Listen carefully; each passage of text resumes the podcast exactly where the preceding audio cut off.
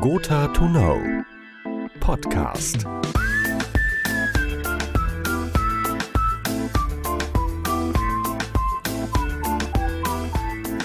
Köln, Arnoldi Platz 1, das Gotha-Gebäude. Ein großer Komplex aus Glas und Beton. Von außen.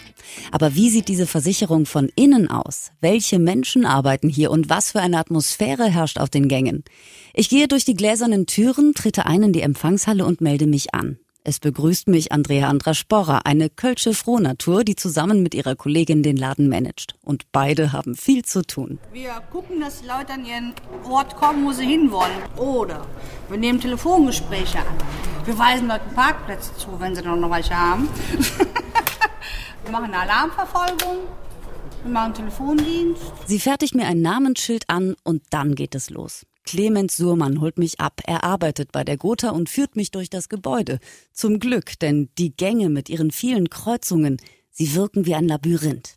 Mit dem Aufzug fahren wir in den dritten Stock. Wir suchen Raum. 3306 genau. Ich finde, alle Gänge sehen gleich aus. Ja, ich auch. Ich habe mich schon mal verlaufen, ganz am Anfang und mich tierisch verlaufen. Unterscheiden sich denn die Etagen wenigstens irgendwie? Weil wir sind jetzt in der dritten Etage. Gar nicht, überhaupt nicht. Und irgendwann kommen wir an. Hallo Armin. Ich grüße dich. Hi. Na, Clemens, schönen guten Morgen. Wir treffen Armin Eckert. Er arbeitet seit mehr als 20 Jahren bei der Gotha und entwickelt die Produkte in der Kraftfahrtsparte.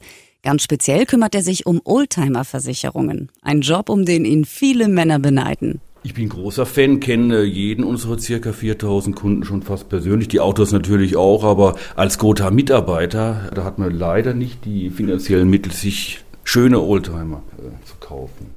An den Wänden seines Büros hängen Fotos und Plakate alter Autos und natürlich ist das H-Kennzeichen auch sein Traum. Es würde ein Jaguar X K werden aus dem Jahre 57. Aber bei so äh, geschätzten 100.000 Euro müsste ich noch ungefähr 50 Jahre lang hier arbeiten.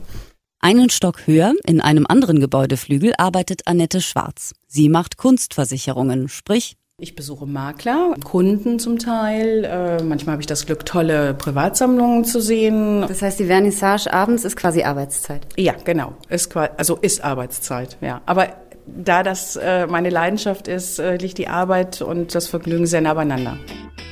Gotha to Know Podcast.